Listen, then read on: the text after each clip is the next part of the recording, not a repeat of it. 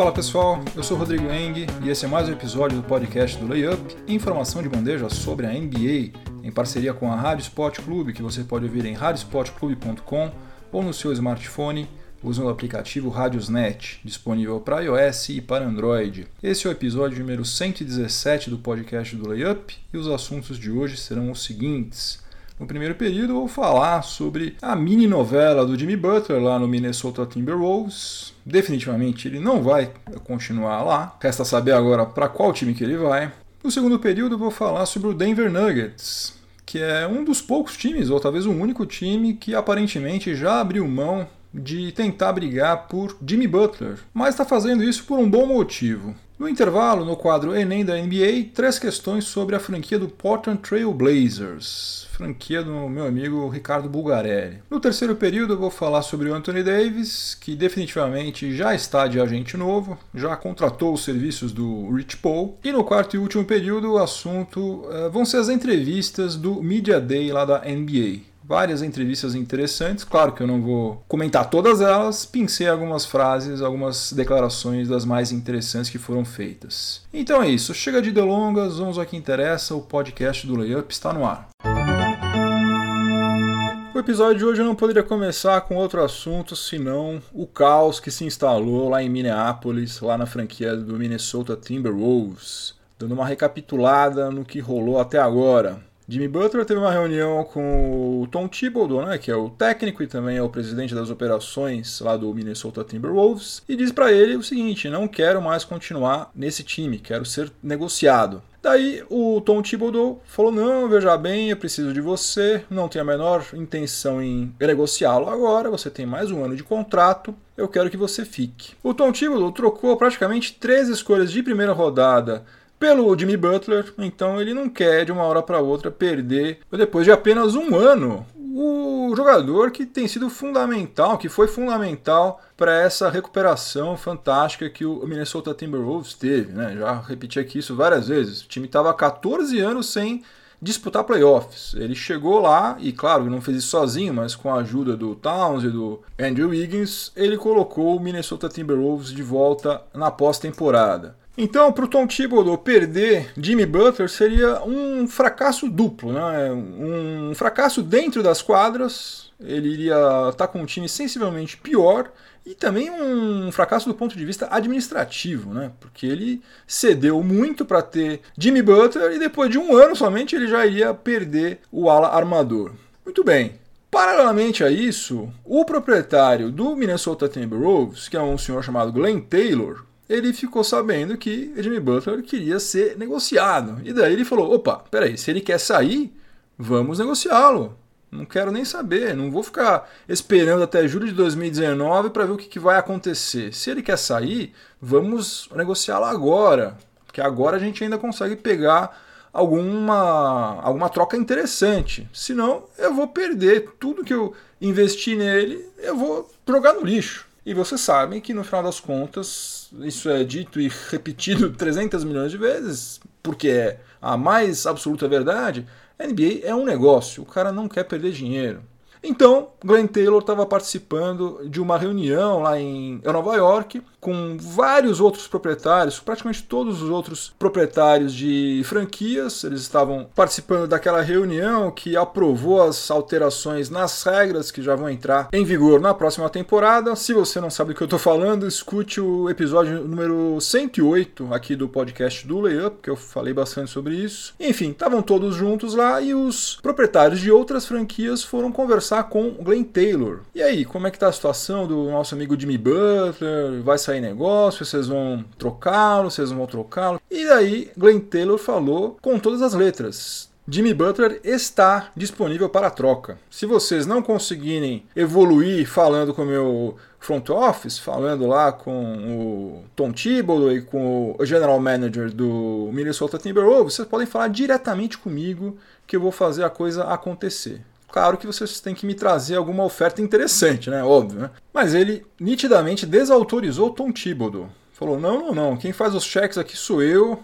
Eu que sei aonde que dói, aonde que o calo aperta. Se Jimmy Butler quer sair, nós vamos trocá-lo. Ou seja, Tom Thibodeau está falando A, e o dono do Minnesota Timberwolves, o Glenn Taylor, está falando Z. Né? Não estão falando a mesma língua. Um está falando grego, outro está falando polonês. A coisa definitivamente não parece que está nada boa para Tom Thibodeau lá em Minneapolis. E depois que surgiu essa informação de que Jimmy Butler está disponível para troca, aconteceu o quê? O Carl Anthony Towns teve o seu contrato estendido até o final da temporada 2023-2024. É tempo pra caramba, hein? O que, que a gente vai estar tá fazendo em 2024? Eu não faço a menor ideia. Não sei nem se eu vou estar vivo até lá. É, mas enfim, é, na temporada 2018-2019 ele vai estar cumprindo o último ano do seu contrato de calouro, né? Que ele vai receber é, 7 milhões 839 mil dólares. E daí, a partir da temporada 2019-2020, vai entrar em vigor esse contratão de 190 milhões de dólares em 5 anos. Como eu falei no episódio anterior, Carl Anthony Towns e Jimmy Butler não estavam se entendendo dentro de quadra, fora das quadras, vários rumores, alguns até envolvendo a ex-namorada do Carl Anthony Towns. E eles não se falavam mais, não tinha clima mais para os dois continuarem atuando no mesmo time.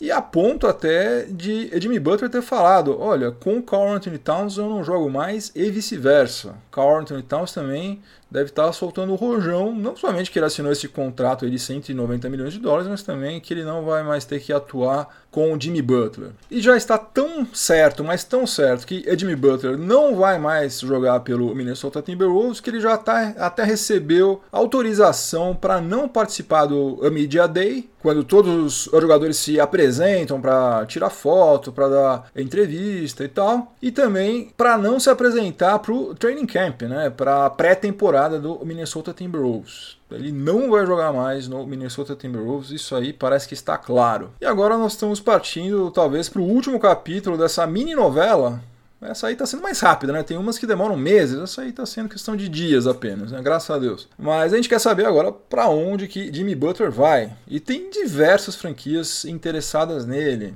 Dizem que ele é um cara com o qual não é muito fácil você lidar, né? Ele já teve alguns problemas no Chicago Bulls, agora teve problemaços no Minnesota Timberwolves, mas é um jogador excepcional. O cara foi quatro vezes All-Star, duas vezes All-NBA, quatro vezes All-Defensive Team. É um cara realmente muito acima da média, tá com 29 anos ainda, vai ter mercado para ele, fácil, fácil.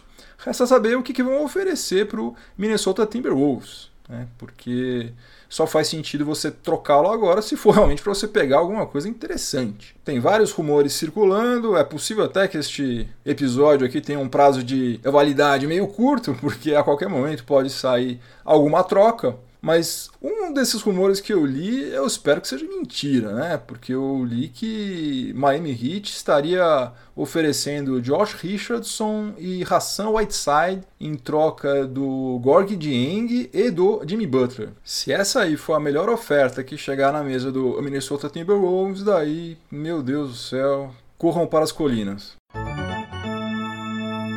No segundo período do podcast do Layup, em parceria com a Rádio Sport Clube, eu vou falar sobre o Denver Nuggets, que tem várias franquias interessadas em contratar Jimmy Butler, entre elas uh, Cleveland Cavaliers, Toronto Raptors, Detroit Pistons, Los Angeles Clippers, Brooklyn Nets, quase todas, né? Qualquer time gostaria de contar com Jimmy Butler. Mas tem uma, pelo menos, que aparentemente só teria interesse em contratar Jimmy Butler, em fazer alguma troca com o Minnesota Timberwolves, se fosse para ceder algum dos seus jogadores de segundo escalão. E como é bastante improvável que saia alguma troca nesses termos, então Denver Nuggets está praticamente abrindo mão de entrar nessa briga por Jimmy Butler. Segundo uma matéria que foi publicada no Mile High Sports, lá de Denver, assinada pelo TJ McBride, Nikola Jokic, Jamal Murray e Gary Harris estão sendo considerados pela direção do Denver Nuggets como jogadores intocáveis, jogadores que não estão disponíveis para nenhum tipo de troca com nenhuma franquia. E eu, particularmente, acho isso uma coisa muito interessante de ser feita, desde que seja cumprida, né? Não adianta nada você falar que os seus jogadores são intocáveis e daí no dia seguinte você troca o jogador, né? Como já aconteceu algumas vezes. Mas acho sinceramente que essa é uma política interessante de você adotar quando você tem um núcleo jovem como esse, promissor como esse, aí vale a pena você dar uma certa tranquilidade para que eles possam trabalhar em paz sem ter o receio de a cada notícia que surgir de que algum jogador não está feliz, está insatisfeito, está querendo ser trocado, você ficar com receio de que seu nome vai ser incluído em alguma troca e que 24 horas depois você já vai estar tá em outra franquia, em outra cidade, em outro estado, tendo que procurar casa para morar, escola para os filhos, essa confusão toda. E aparentemente as coisas estão sendo feitas lá no Denver Nuggets com algum método, com alguma lógica, porque o Nikola Jokic teve o seu contrato estendido, né? Vai até agora 2021-2022. O Gary Harris também vai ter contrato até 2021-2022, contratos então ambos de longo prazo. E o Jamal Murray ele tem mais dois anos. Nesse, nessa temporada 2018-2019 ele vai receber cerca de 3 milhões e meio e na temporada 2019-2020 4 milhões e 444 mil dólares. Esse último ano de contrato do Jamal Murray é uma team option que obviamente vai ser exercida. E essa mesma temporada 2019-2020 vai ser a última temporada do contrato do Paul Millsap, que também é uma team option. Ele teria a receber, vai ter a receber 30 milhões e 500 mil dólares pela temporada 2019-2020. Então, o Denver Nuggets vai ter condições de, na temporada 2020-2021, trocar esse contratão aí do Paul Millsap, que já é um é veterano, vai estar tá essa altura aí com 35 anos de idade e transferir esse, não todos os 30 milhões de dólares, mas uma boa parte disso para conseguir estender o contrato do Jamal Murray. E o plano do Nuggets é que Michael Porter, que foi draftado esse ano, já foi operado duas vezes, né? Foi operado uma vez no final do ano passado e outra vez agora nessa off-season, operou a coluna. É, mas está bem, parece que está se recuperando muito bem, já está praticamente apto para é, atuar novamente. A ideia é que em 2019 2020, ou pelo menos a partir da temporada 2020-2021, ele já tenha condições, tanto físicas quanto técnicas, de ser o ala pivô, o titular da posição 4 do Denver Nuggets, que é atualmente ocupada pelo Paul Millsap. Quem acompanha o podcast do Layup já há algum tempo sabe que eu sou fãzão do Nikola Jokic. Torço muito por ele, espero que ele tenha muito sucesso, faça uma carreira fantástica. Acho que ele é um cara diferenciado, um cara inteligente pra caramba, passa muito bem, mete bola, inteligentíssimo. Enfim, torço bastante por ele e, consequentemente, portanto, eu também tenho uma simpatia pelo Denver Nuggets, apesar de ser é, Los Angeles Lakers. Agora, para que o Denver Nuggets consiga alguma coisa nessa a próxima temporada, o nosso amigo Mike Malone, técnico do Nuggets, vai precisar fazer esse, esse time aí marcar, né? Porque na temporada passada, Denver Nuggets ficou em 25º lugar em defensive rating foi sexto lugar em offensive rating e 25 em defensive rating. Daí não tem jeito, né? Não adianta você fazer um monte de ponto de um lado e sofrer um monte de ponto do outro. Vamos ver se nessa próxima temporada alguma coisa muda em relação a isso, porque senão, infelizmente, vai ter um, um time interessante da gente assistir jogar, mas um time que não ganha nada. E isso aí, o Denver Nuggets é craque, né? Time que não ganha nada, eles montam já desde sempre. Chegamos ao intervalo do podcast do Layup, em parceria com a Rádio Sport Clube. E no intervalo nós estamos fazendo aquele quadro Enem da NBA, que é uma série de quizzes exclusivamente sobre NBA. A cada episódio eu estou pensando três perguntas dessa série de quizzes que você encontra no site do Layup layup.com.br. Lembrando que daqui a três semanas mais ou menos vai começar a próxima temporada da NBA e daí vai voltar a nossa máquina do tempo. A nossa máquina do tempo está na revisão, já faz é, mais ou menos uns dois meses. Estou dando uma turminada nela e quando a próxima temporada começar a nossa máquina do tempo vai estar tinindo, vai estar pronta para fazer várias viagens novamente. Mas por enquanto nós vamos de quiz e hoje o tema é o Portland Trail Blazers. Três perguntas sobre a franquia do Oregon. Então vamos lá. Primeira pergunta. Sobre Bill Walton. Bill Walton, como vocês devem saber, é um dos maiores ídolos, se não for o maior ídolo de todos os tempos do Portland Trail Blazers. Eu quero saber qual é a alternativa correta. Eu vou dar várias alternativas sobre Bill Walton e você vai me dizer qual delas está correta. Alternativa A: na mesma temporada, liderou a NBA em rebotes e bloqueios e foi o MVP das finais. Alternativa B: foi campeão apenas uma vez. Alternativa C: defendeu o Trail Blazers ao longo de toda a carreira. Alternativa D: nunca foi eleito Six Man of the Year. Ou alternativa E: nunca foi MVP da fase regular. Eu quero saber qual dessas alternativas sobre Bill Walton está correta. E elas são, repetindo tudo. Alternativa A: na mesma temporada, liderou a NBA em rebotes e bloqueios e foi MVP das finais. Alternativa B: foi campeão apenas uma vez. Alternativa C: defendeu o Trail Blazers ao longo de toda a carreira. Alternativa D: nunca foi eleito Six Man of the Year. Ou alternativa E: nunca foi MVP da fase regular. Tempo. A alternativa correta era a alternativa A. Bill Walton foi líder da NBA em rebotes e em bloqueios e foi MVP das finais, tudo isso na mesma temporada. Aos 24 anos, fazendo a sua terceira temporada na NBA, o Bill Walton conduziu o Trail Blazers ao seu primeiro e único título até o momento. Né? O pivô liderou a NBA na temporada 76-77 com médias de 14,4 rebotes e 3,2 bloqueios por partida e foi eleito MVP das finais contra o Philadelphia 76ers.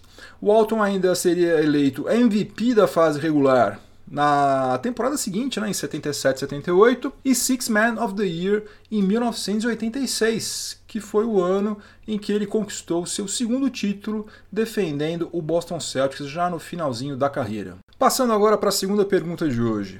O nome Trailblazers faz referência ao quê? Alternativa A, a um tipo de estrada. Alternativa B, a uma espécie de paletó usada por habitantes do estado do Oregon. Alternativa C, a participação dos Estados Unidos na Segunda Guerra Mundial. Alternativa D, a colonização do estado do Oregon. Ou alternativa E, a um antigo modelo de automóvel.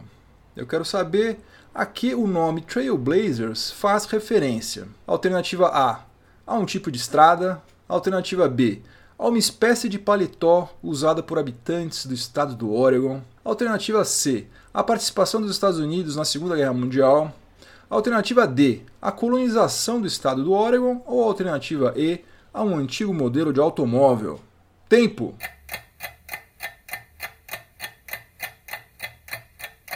A alternativa correta era a alternativa D, a colonização do estado do Oregon. Vocês viram que eu tive uma criatividade fantástica quando eu criei essa Alternativa B, né? Espécie de paletó usado por habitantes do estado do Oregon. Realmente não sei de onde que eu tirei isso, mas espero que ninguém tenha chutado essa, mas enfim. A expressão trailblazer, que pode ser traduzida como pioneiro, é a pessoa que abre caminho em um território ainda inexplorado. A colonização da área que hoje corresponde ao estado do Oregon, no noroeste dos Estados Unidos, ocorreu em grande parte graças aos Trailblazers, por isso Portland Trailblazers. E para fechar o Enem da NBA de hoje, a última pergunta. Quantas finais da NBA o Portland Trail Blazers já disputou? Quantas finais da NBA o Portland Trail Blazers já disputou? Alternativa A, 3. Alternativa B, 4. Alternativa C, nenhuma. Alternativa D, 2. Ou alternativa E, 1.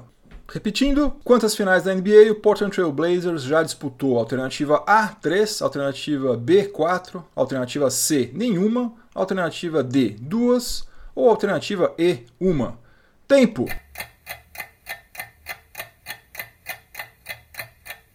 A alternativa correta era a alternativa A, o Portland Trail Blazers já disputou três finais da NBA: as de 1977, quando conquistou seu único título, as de 1990, quando foi derrotado pelo Detroit Pistons, e as de 1992, quando perdeu para o Chicago Bulls. E assim encerramos o nosso Enem da NBA de hoje. Se você quiser fazer as outras questões que compõem esse quiz, é só ir lá em layup.com.br. E se você quiser fazer qualquer outro quiz, tem mais de 30 lá, você pode fazer a hora que você quiser. Não tem que se cadastrar, não tem que pagar nada, é só acessar e fazer. No terceiro período do podcast do Layup, em parceria com a Rádio Sport Clube, o assunto vai ser o Anthony Davis, o monocelha lá do New Orleans Pelicans. Ele, como a gente já havia antecipado aqui, há alguns episódios atrás, ele mudou de agente. Ele não vai mais ser representado pelo mesmo agente que cuidava dos interesses dele desde quando ele entrou na NBA em 2012. E agora ele contratou os serviços da Clutch Sports, que é a agência comandada pelo Rich Paul, amigão do LeBron James. Então agora Rich Paul tem entre os seus clientes praticamente 20 jogadores da NBA. Os mais é, significativos, os mais relevantes são os seguintes: LeBron James do Lakers, J.R. Smith do Cavaliers, Costa Colfos do Sacramento Kings, Eric Bledsoe do Milwaukee Bucks, John Wall do Washington Wizards, Corey Joseph do Indiana Pacers, os irmãos Morris, o Marcus Morris e o Markif Morris. Marcus está no Celtics e o Markif está no Wizards. Tristan Thompson, que ganhou aquele contratão lá do Cleveland Cavaliers. Quem mais? Kentavious Caldwell Pope, do Lakers. Ben McLemore, do Sacramento Kings. Nerlens Snowell, que agora está no Oklahoma City Thunder. Trey Lyles, do Denver Nuggets. DeJounte Murray, do San Antonio Spurs. Ben Simmons, do Philadelphia 76ers. E mais alguns calouros aí. Tem mais gente ainda. Terence Ferguson, também do Thunder. Miles Bridges, do Charlotte Hornets, calouro. Uh, enfim, tá com uma cartela de clientes bacana. Em julho de 2019, o Anthony Davis vai poder assinar uma extensão contratual com o New Orleans Pelicans no valor de 235 milhões de dólares pelo período de 5 anos. Pelo câmbio atual, isso aí dá mais de um bilhão de reais, né? um dinheiro absurdo. Só que a única franquia que vai poder oferecer isso para ele é o New Orleans Pelicans. Se ele trocar de, de, time, vai receber também uma bolada, mas não vai poder receber esses 235 milhões de dólares. E aí fica a grande dúvida, né? Por que, que ele está trocando de agente agora? Será que é porque ele não estava confiante de que o seu agente anterior iria conseguir esse acordo de 235 milhões, que é pelo teto da NBA? E agora ele acha que com Rich Paul isso aí vai ser barbada, ele pode contar com, com essa extensão. Ou pode ser também que ele esteja com a intenção de dar uma guinada na sua carreira, ir para outro time, ir para outra franquia, onde ele vai ter mais visibilidade, vai poder assinar contratos de patrocínio é, mais interessantes financeiramente. Não sabemos, a gente não sabe exatamente o que está passando na cabeça do Monocelha. O que a gente sabe é o seguinte: o Rich Paul é um agente que é duro na negociação. Né? Recentemente ele conseguiu uma extensão contratual lá para o John Wall no Washington Wizards no valor de 207 milhões de dólares em 5 anos. Também é dinheiro que não acaba mais. E outra coisa que a gente sabe também é que com isso o Rich Paul passa a ter muito mais poder do que ele já tinha na NBA. LeBron James também. A tendência é que ele passe a atrair cada vez mais jogadores é, de renome, né? jogadores de elite. E se bobear, em breve, Rich Paul vai começar a ser chamado até para as reuniões de cúpula lá da NBA porque o poder de influência que ele tem é tão gigantesco que logo logo ele vai ter que começar a ser consultado também em relação à mudança de regra, aplicação de é, sanções, penalidades e tal, porque realmente é um cara que a cada dia que passa está ficando mais poderoso. Né? E que, obviamente, a NBA vai querer tê-lo como aliado e não como adversário. Quarto e último período do podcast do Layup, em parceria com a Rádio Sport Clube, vou falar um pouquinho sobre o Media Day, que aconteceu hoje. Várias sessões de fotos e de entrevistas com vários jogadores de praticamente todas as franquias. Vou dar uma pinçada aqui em algumas respostas das entrevistas que rolaram hoje. Kawhi Leonard, que fez de tudo para sair do San Antonio Spurs e acabou é, sendo negociado com o Toronto Raptors posou é, para várias fotos usando o uniforme lá da franquia canadense e depois deu uma entrevista, uma coletiva, na qual ele falou que ele é, foi lá para o Canadá com a mente aberta, ou seja, dando a entender que se bobear, ele pode renovar e continuar lá no Toronto Raptors. E o Masai Ujiri, que é o presidente das operações de, de basquete lá do Toronto Raptors, disse que todo mundo lá em Toronto precisa acabar com esse complexo de vira-lata, que eles precisam ter uma, uma mentalidade mais vencedora. Eu sinceramente não sei como que você faz para ter uma mentalidade vencedora. Não sei se tem alguma chavinha que você precisa ligar para mudar o seu jeito de ser.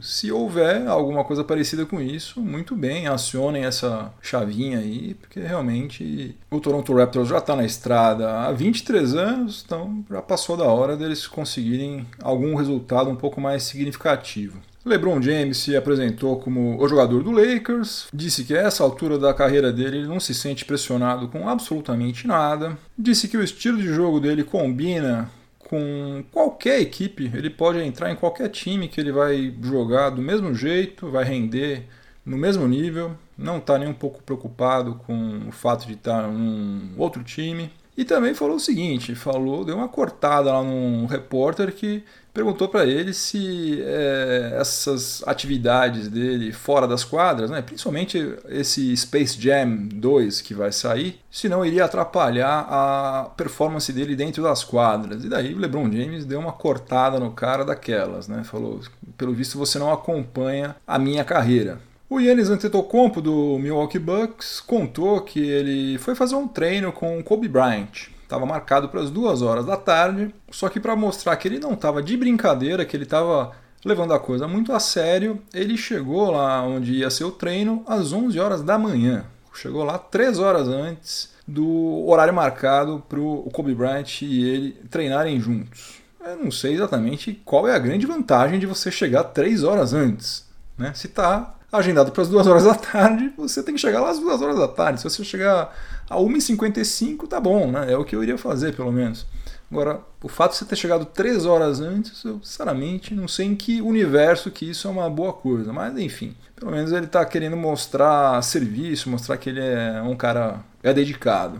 Uma outra entrevista interessante foi a do Kyrie Irving. Ele falou, primeiramente, que ele considera esse time do Boston Celtics o time mais talentoso do qual ele já fez parte. Ou seja, para ele, esse time atual do Celtics é mais talentoso do que o time do Cleveland Cavaliers, que foi campeão da NBA em 2016. E uma outra coisa interessante que ele falou, porque muita gente especula que no ano que vem ele pode deixar o Celtics, foi que ele sonha em um dia ter a camisa número 11 pendurada lá no TD Garden, né? ao lado da, do Bill Russell, do Bob Cousy, de tanta gente, Larry Bird, enfim. É claro que se ele só vai conseguir isso algum dia se ele ficar é, muitos anos no Celtics e, obviamente, conquistar pelo menos um título, né? no mínimo um título. O pivô André Drummond, do Detroit Pistons, disse o seguinte, que o técnico do Wayne Casey, que é o ex-técnico do Toronto Raptors, atual técnico do Pistons, deu autorização para ele, deu carta branca para ele arremessar dos três pontos, arremessar de fora do perímetro. Vamos ver como que ele se sai, né? Chutando de longe. Quem sabe ele se dá melhor do que ele se dá cobrando lances livres. Né? Ele é uma verdadeira tragédia cobrando lance livre, se bem que melhorou bastante na última temporada, mas ainda está muito longe de ser bom. Mas quem sabe, né? Pode ser que ele surpreenda a gente e comece a meter bola de três pontos também, que nem já fizeram Brook Lopes, DeMarcus Cousins, Margasol. Quem sabe? Tudo é possível. E para fechar, Carmelo Anthony falou o seguinte: ele falou que se for para ajudar o Houston Rockets, não tem problema, ele pode começar os jogos no banco de reserva. Vamos ver se na prática isso acontece mesmo, né? Se não é somente uma declaração politicamente correta que ele está dando no Media Day. E vamos ver qual vai ser a reação de fato dele se isso acontecer durante a temporada. Né? Falar é fácil, fazer é bem mais complicado. Game over, acabou mais um episódio do podcast do Layup. Obrigado pela audiência, obrigado pela companhia. Lembrando que se você tiver alguma sugestão de pauta, tiver alguma dúvida, alguma crítica a fazer, alguma sugestão, é só você entrar no site do Layup, layup.com.br, vai na página de contato lá, me manda uma mensagem que eu vou ler com toda certeza. Se você estiver ouvindo este episódio em alguma plataforma de podcast, aproveite para avaliar positivamente o podcast do Layup. Se você puder se inscrever lá no meu canal do YouTube, mesmo que você não escute os episódios por lá, mas se você puder se inscrever vai me ajudar demais. Aliás, meu muito obrigado ao Renan Ferri, ao Lucas, ao Felipe Paixão, ao Davi Santos, ao Valdemar, ao Felipe, ao Luiz Gustavo Henriques e ao Dudu. E se você estiver ouvindo na Rádio Sport Clube, continue sintonizado por aí que vem mais informação esportiva de qualidade na sequência. Uma ótima semana para todo mundo, muito juízo e até a próxima. Um abração, tchau, tchau.